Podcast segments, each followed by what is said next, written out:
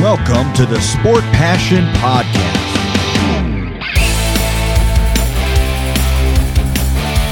And here is your host, Lars Marendorf.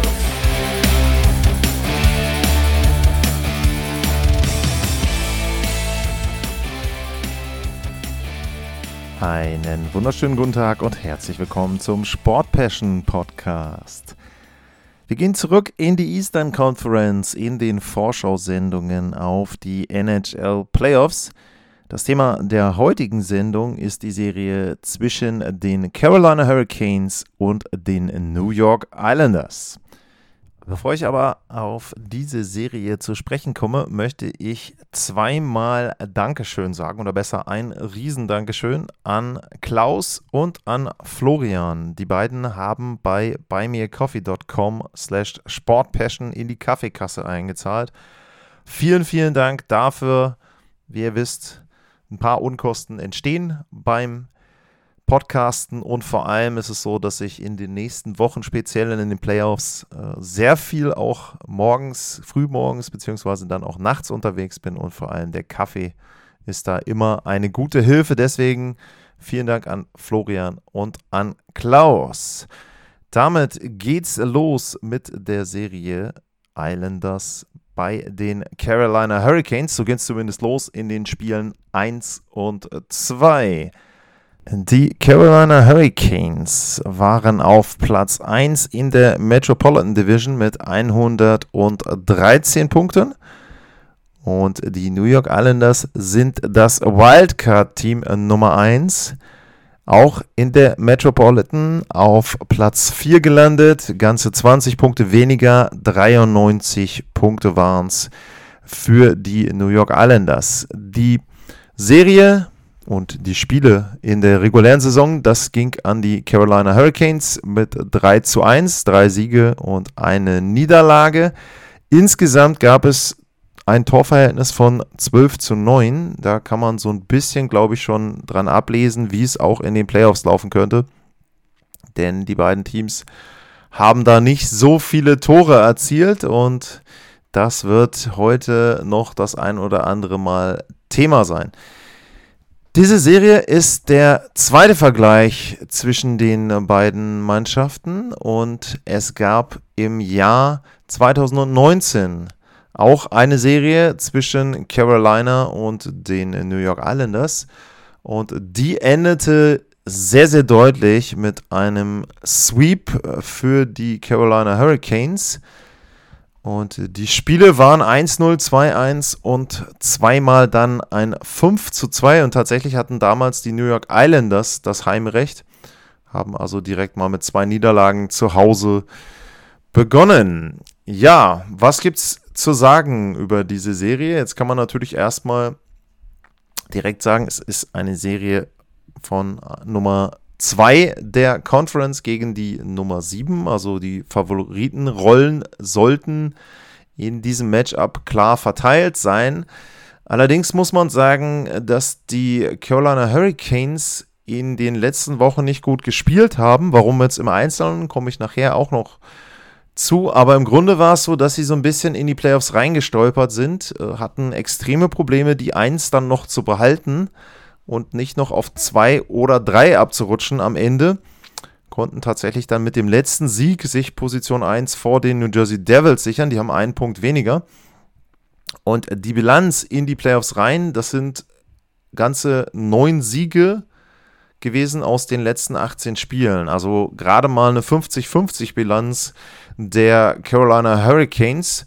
Äh, die New York Islanders waren allerdings auch nicht wesentlich besser, wenn man jetzt die letzten zehn anguckt. Fünf Siege, vier Niederlagen, einmal nach Overtime oder Shutout, also auch eine 50-50 Bilanz. Zwei Teams, die also sehr, sehr ähnlich mit eher durchwachsenen Leistungen in die Playoffs reingehen.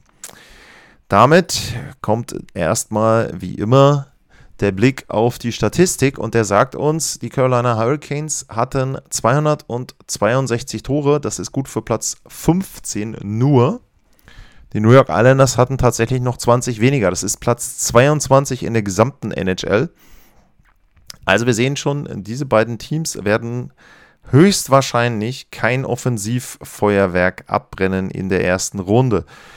Wie gewinnt man trotzdem und wie erreicht man die Playoffs, wenn man offensiv nicht gut ist? Natürlich durch sehr gute Verteidigung. Carolina hatte die zweitbeste Verteidigung, nur 210 Tore zugelassen und die New York Islanders waren nicht viel schlechter, landeten dann tatsächlich am Ende auf Platz 5, 217 Gegentore.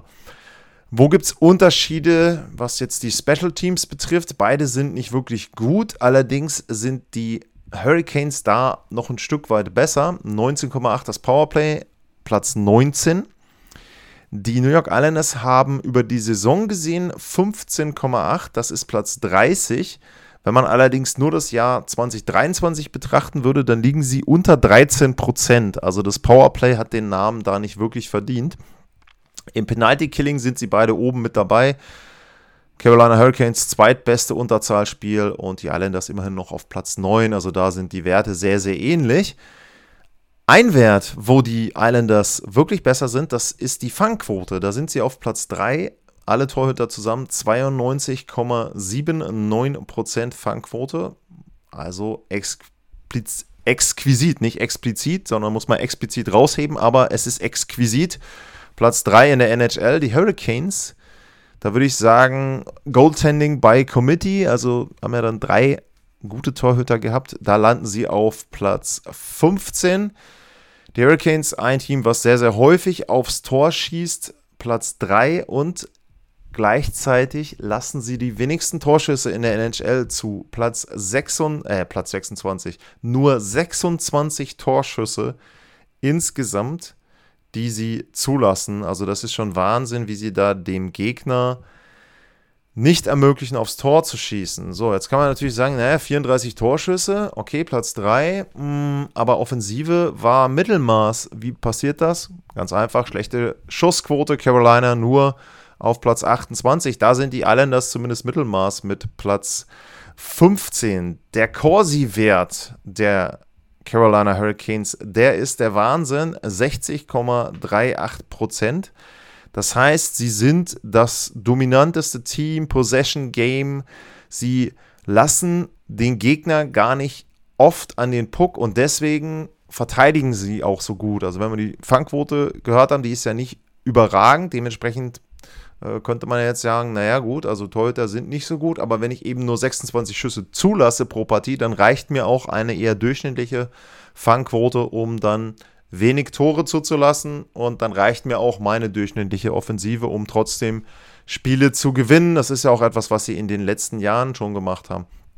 Beide Teams sind sehr diszipliniert, Platz 27 und Platz 28, was die Strafen betrifft. Bei den Hits ist es so, da sind die New York Islanders vorne mit dabei, haben relativ viele Bodychecks, sind also ein Team, das da doch sehr gerne, sehr körperlich agiert. Dementsprechend ist das vielleicht ein Punkt, wo die Islanders ansetzen können, frustrieren vielleicht dann die Carolina Hurricanes. Dazu musst du allerdings dann auch, wenn du vorchecken willst, irgendwie den Puck vorne reinschießen. Das also erstmal die Zahlen insgesamt, Trends, die abzulesen sind. Ich habe es schon ein paar Mal erwähnt, es wird keine Serie sein, wo wir viele Tore sehen werden. Das geben die beiden Teams überhaupt nicht her. Und es wird sehr, sehr schwierig sein für die New York Islanders, beziehungsweise sie müssen mit dem wenigen Puckbesitz, den sie haben und mit den wenigen Torschüssen, die sie bekommen von den Carolina Hurricanes, dann einiges anfangen und da entsprechend auch Tore erzielen. Also das mal so als Grundlagenüberzahlspiel könnte man sagen, vielleicht das Powerplay von Carolina, aber da haben wir zum Beispiel letzte Saison dann auch gesehen, das war dann auch nicht wirklich gut. Und sie hatten ja extreme Mühe schon in Runde 1 gegen Boston und haben dann in Runde 2 tatsächlich auch gegen die New York Rangers ähnliche Probleme gehabt und dann entsprechend auch verloren. Das also erstmal zu den Zahlen, was die Teams betreffen. Dann gehen wir mal auf die Spieler. Und da ist es so, dass bei den Carolina Hurricanes der Topscorer Martin Netschers ist mit 71 Punkten. Dahinter kommt der Hurricane Sebastian Aho. Gibt ja in der Serie dann zwei Verteidiger bei den New York Islanders auch. Der hatte 67 Punkte, Aho. Äh, Brent Burns 61. Äh, dann kommt Andrei Svechnikov mit 55 und Jesperi Kotkaniemi mit 43 Punkten. Allerdings ist es so, wer die NHL ein bisschen verfolgt, der weiß, Svechnikov hat sich das Kreuzband gerissen und wird nicht eingreifen in diese Serie. Dementsprechend fehlt den Carolina Hurricanes, die ja an sich schon wenig Offensive haben, damit einer ihrer besten Stürmer. Denn wenn man dann mal auf die Tore guckt, ähm, da war Svechnikov mit seinen 23 schon vorne mit dabei. Absoluter Topscorer, was Tore betrifft. Äh, Sebastian Aho mit 36. Ja, Netschas 28 und dann kommt eben direkt dahinter äh, Svechnikov. Die Carolina Hurricanes haben einen Spieler im Kader, der einen oder der fast ein Tor pro Spiel hatte in der Saison. Zumindest eine sehr gute Quote. Allerdings waren es auch noch fünf Spiele, die er aufgelaufen ist. Das ist nämlich äh, Max Pacioretty gewesen. Der hatte sich ja, bevor er dann spielen konnte für die Hurricanes, die Achillessehne gerissen. Und dann hat er eben diese fünf Partien absolviert und sich wieder die Achillessehne gerissen. Und der Ausfall von ihm und von Svechnikov, der wirkt sehr, sehr schwer für die Carolina Hurricanes. Das waren eben genau die beiden Spieler, die sie geholt haben, um dieses Defizit auszugleichen, was sie auch in der letzten Saison hatten. Da war es ja dann auch so, dass sie zum Beispiel eben gegen jene New York Rangers am Ende dann ja, ein paar Mal Probleme hatten, überhaupt ein Tor zu erzielen und dementsprechend haben sie gehandelt. Das hatte ich ja auch gelobt. Also Pacioretty ist ja auch jemand gewesen, der richtig gut reinpasst da in das Team. Der wäre ideal gewesen als Verstärkung für die Carolina Hurricanes, aber entsprechend, wenn er halt ausfällt und wenn er nicht spielen kann, dann ist das sehr, sehr schade. Auf der Gegenseite ist es so, dass das Scoring nicht wirklich anders aussieht. Wir haben Brock Nelson mit 75 Punkten, äh, Matt Basal mit 51, Anders Lee mit 50 und Noah Dobson mit 49 und äh, Pajot auch noch mit 40 Punkten. Jetzt könnte man natürlich sagen, ja, Moment mal, ähm, da ist ja noch äh, Bo Horvath, der hat ja auch ordentlich gepunktet, also der hat ja auch in der Saison richtig gescored, das ist korrekt. Allerdings hat er das zum größten Teil für seinen alten Arbeitgeber gemacht, nämlich für die Vancouver Canucks und für die New York Islanders. Da hat er es nur geschafft, in 30 Spielen 16 Punkte zu holen. Also diese gute Form, die er in Vancouver hatte, die hat er nicht wirklich mit rüber gerettet zu den äh, New York Islanders. Was man aber sagen muss, ist, das Gute und die gute Nachricht für die Islanders ist, dass Matthew Basal rechtzeitig zu den Playoffs wieder fit ist und er dann eben auch entsprechend in der Reihe mit Bo Horvath spielen kann. Und das wird, glaube ich, ein gutes Duo werden, denn Basal ist eher so der Spielmacher, der auflegen kann und Bo Horvath, der kann abschließen und er hat ja insgesamt auf die Saison gesehen 38 Tore. Also, wenn er da entsprechend die ganze Spielzeit äh, Basal dann in seiner Reihe gehabt hätte, wäre das sicherlich auch so gewesen, dass er da mehr Treffer dann auch noch für die Islanders erzielt hätte. Was gibt es sonst noch zu sagen? Sie haben auch in den anderen Reihen Spieler, wo du sagen kannst, ja, da kann auch immer mal wieder ein Tor fallen. Brock Nelson habe ich erwähnt, 36 Tore hat er erzielt. Kyle Palmieri, Zach Parisi, das sind schon Spieler, die wirklich ja, entsprechend dann auch nochmal einen Treffer erzielen können. Die Islanders haben eine sehr, sehr unbequeme Checking-Line, die vierte Reihe. Matt Martin, Casey Sisikas und Cal Clutterbuck. Also da möchte ich nicht gegen spielen. Ähm, das ist eben dann ein Punkt, wo man auch diese Anzahl der Hits mit begründen kann. Und es ist schon so, dass äh, die New York Islanders da an der Stelle eben ja unbequem sind. Sie sind offensiv nicht gut, das ist richtig, aber sie haben eben trotzdem auch Spieler, die auf dem Niveau, das die gesamte Truppe hat, im Grunde dann auch scoren können. Äh, wenn wir auf der anderen Seite zu den Carolina Hurricanes gucken, dann ist da auch viel Erfahrung mit dabei, mit einem Jordan Stahl äh, zum Beispiel, mit einem Paul Stastny, aber wenn man sich eben einfach mal die Toranzahl anguckt, da ist auch nicht so viel mit dabei, ein bisschen über dem Niveau, was die New York Islanders haben. Aber wie gesagt, auch das ist, wenn überhaupt, Liga-Durchschnitt. Und ja, zum Beispiel von einem äh, Jasperi Kotkaniemi, denke ich, haben sie sich wesentlich mehr erhofft. Da hat man vielleicht schon mitgespielt, dass der jetzt so um die 30 Tore macht. Der ist bei 18. Da ist eben bei den Carolina Hurricanes auch nicht so viel Gutes zu vermelden. Was man allerdings sagen kann, ist, dass sie in der Defensive Spieler haben, die vorne mit eingreifen können. Da ist zum Beispiel in Brand Burns zu, zu nennen, 18 Tore. Brady Shea hat aber auch 18 Tore. Ähm, dazu kommt mit äh, Jacob Slavin für Burns der ideale defensive Partner. Also wirklich, das sieht man ja auch an den, in den letzten Jahren. Tony D'Angelo, Dougie Hamilton waren die anderen Partner von Slavin. Die haben immer gut gespielt und haben immer offensiv gut gespielt, weil er ihnen den Rücken freigehalten hat. Also das ist wirklich so, dass der anscheinend mit offensiven Verteidigern sehr, sehr gut zusammen agieren kann. Brady Shea im zweiten Paar auch mit 18 Toren habe ich erwähnt. Auch da wieder ein Offensiver mit dabei. Brad Pesci als Partner. Und hinten dann Shane Gostisbehere von den Arizona Coyotes gekommen zur Trade Deadline. Er hat auch in der Saison 13 Tore. Ja, die hat er nicht alle bei den Carolina Hurricanes gemacht, das weiß ich, will mal gucken. Er war aber trotzdem mit einem guten Start unterwegs. Ja, gut, am Ende sind es dann auch nur 3 in 23. Das hätte ich zum Beispiel auch nicht gedacht. Ich glaube, der hat richtig gut losgelegt, die ersten Spiele. Aber ja, ist anscheinend dann auch abgekühlt das ist etwas, was sie für mich so ein Stück weit noch unterscheidet zu den New York Islanders, wenn wir da auf die Verteidigung gucken. Die ist super, was Defensive betrifft, also gar keine Frage. Adam Pelleck, Ryan Pollock, klar, ne, sehr gutes defensives Paar. Uh, Scott Mayfield, der andere Sebastian Aho, der uh, in dem Fall dann schwedische Sebastian Aho, ist auch, sage ich jetzt mal, ein solider Verteidiger. Sicherlich nicht unbedingt der Verteidiger, ähm, den man sich als, als äh, Offensivverteidiger wünscht. Da haben sie mit Noah Dobson tatsächlich jemanden drin, der sich, finde ich, gut entwickelt hat. Ähm, 13 Tore, das ist okay. Aber wie gesagt, äh, den Islanders fehlt da so ein bisschen was an ja, Initialzündung oder an Unterstützung aus der Defensive. Äh, Im Moment verletzt ist noch Alexander Romanov. Nicht, dass der jetzt irgendwie die Offensive äh, unterstützen würde, großartig, aber er ist jemand, der mit weiteren Bodychecks da auch nochmal sehr unbequem werden könnte für die Carolina Hurricanes.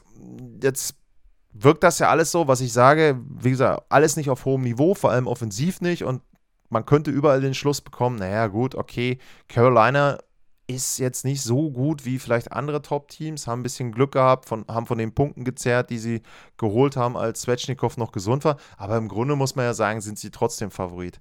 Nein, sind sie so klar nicht, denn es gibt natürlich noch eine weitere Position und das ist dann eben die Position, die oft entscheidet in der NHL und das ist die Position des Torhüters. Ich habe es vorhin schon angedeutet, bei den Carolina Hurricanes ist es eher so, dass sie das als Gemeinschaftsprojekt dort abwickeln. Äh, Freddy Anderson, Antti Ranta und zwischenzeitlich auch Piotr Kochetkov. Der ist jetzt mittlerweile nicht mehr da und es sind Antti Ranta und äh, Frederik Andersen. Und da muss man eben wirklich sagen, sie haben die zweitbeste Defensive und keiner der Torhüter hat eine überragende Fangquote. Der beste ist noch Ranta mit 91 Prozent. Und die anderen haben halt 90,3, 90,9. Also insgesamt 90,7. Hm, naja, ist jetzt nicht so besonders toll, äh, wenn man sich das Ganze anguckt. Also ja, Durchschnitt. So, aber wie gesagt, sie lassen eben nicht viel zu. Auf der anderen Seite ist es aber so, dass die New York Islanders mit Ilya Sorokin und seiner 92,4-prozentigen Fangquote einen der besten Torhüter der NHL in ihren Reihen haben. Vielleicht den besten, vielleicht den zweitbesten. Im Großraum New York ist er mit Shusterkin zusammen auch in einem sehr, sehr guten Duell. Und sie haben auch noch den Vorteil, dass sie mit Semyon Walamov dahinter auch noch einen sehr soliden Backup haben. Auch dessen Fangquote ist besser als die aller drei Carolina Hurricanes Goalies. Also das ist schon ein Fund, mit dem sie wuchern können. Und wenn man dann auch nochmal guckt, ich habe das ja auch bei den anderen Serien des Öfteren gemacht, es gibt ja diese Statistik, Goals saved above expected. Also wie viele Tore hat ein Torhüter über dem gehalten, was man erwarten durfte bei den Torschüssen des Gegners. Da ist Sorokin auf 3 mit 38,7. Und jetzt machen wir mal den Spaß und scrollen mal runter. Ich weiß nicht, wann jemand. Ah, da. ähm, Kochetkov taucht auf Platz 27 auf mit 4,9. Der spielt aber nicht, also scrollen wir mal weiter. Antiranta auf 44 mit 1,3. Und wo haben wir Anderson? Habe ich den schon überlesen? Nee, habe ich nicht. Der hat minus 3,5. So, grob überschlagen äh, haben die Goalies von Carolina einen Wert von, was ist das? Pff, sagen wir mal plus 4 oder so insgesamt. Und die Zahl 38,7 steht bei Ilya Sorokin. Dann will ich jetzt auch noch mal gucken. Walamov muss ja hier auch, auch noch irgendwo auftauchen. Der hat 3,5. Also der hat, Walamov alleine hat, glaube ich, das, was alle drei von Carolina zusammen haben bei dem Wert. Klar, äh, es werden nicht alle Torhüter spielen. Es wird höchstwahrscheinlich ein Duell sein äh, zwischen Sorokin und, tja, Antiranta, weil er zum Schluss gespielt hat. Ich weiß es nicht. Ähm, das ist also ein Problem, was Rod Brindamore hat. Und das ist tatsächlich ein wirklich konkretes Problem. Ähm, die Islanders haben wiederum den Nachteil, dass sie mit Lane Lambert einen Rookie-Coach haben. In dem Sinne, der war natürlich schon auch noch im Team von Barry Trotz vorher und das wiederum ist dann ein Vorteil, wenn man an Barry Trotz zurückdenkt. Die Islanders haben vor nicht allzu langer Zeit in zwei Jahren hintereinander das Eastern Conference Final erreicht. Also auch da ist etwas, was sie geschafft haben, was den Carolina Hurricanes zwar schon mal gelungen ist in ihrer in der Rookie-Saison von Rod Brindamore, aber jetzt in den Jahren, wo sie als Favorit reingegangen sind, da ist es dann plötzlich nicht mehr gelungen. Und da muss man dann eben schon sagen, naja, vielleicht äh, spüren sie eben diesen Druck etwas mehr. Das heißt also, wenn man jetzt diesen letzten Teil betrachtet, so eindeutig, wie es vielleicht in den anderen Kategorien so ein bisschen aussah, ist diese Serie nicht. Und ich glaube, das wird eine sehr, sehr schwere Serie für die Carolina Hurricanes. Und ich glaube, dass diese Serie über sieben Spiele geht, aber am Ende, denke ich, wird es dann doch der Favorit machen. Die Carolina Hurricanes setzen sich für mich, so wie im letzten Jahr in der ersten Runde, in sieben Partien durch gegen die New York Islanders und ziehen damit eben eine Runde weiter. Das ist mein Tipp. Frage ist, was denkt ihr? At Lars-Mar oder info at sportpassion.de. Das wären die beiden Quellen oder die beiden Adressen, wo ihr mich erreichen könnt. Würde mich freuen, wenn ihr da Kritik, Fragen, Anmerkungen habt. Sehr, sehr gerne. Auch zu den noch kommenden Serien. Also wenn ihr jetzt die Folge hört und dann eben noch eine Idee habt zu einer der folgenden Serien, sehr, sehr gerne, auch während der Playoffs. Ich freue mich immer über Fragen und Anregungen. Das macht das Ganze für mich dann auch immer etwas einfacher in manchen Folgen und auch interessanter, weil ihr natürlich manchmal auch Themen ansprecht oder euch über Dinge Gedanken macht, auf die ich jetzt auf der ersten oder im ersten Blick nicht komme. So, damit bedanke ich mich für heute fürs Zuhören. Bleibt gesund und tschüss.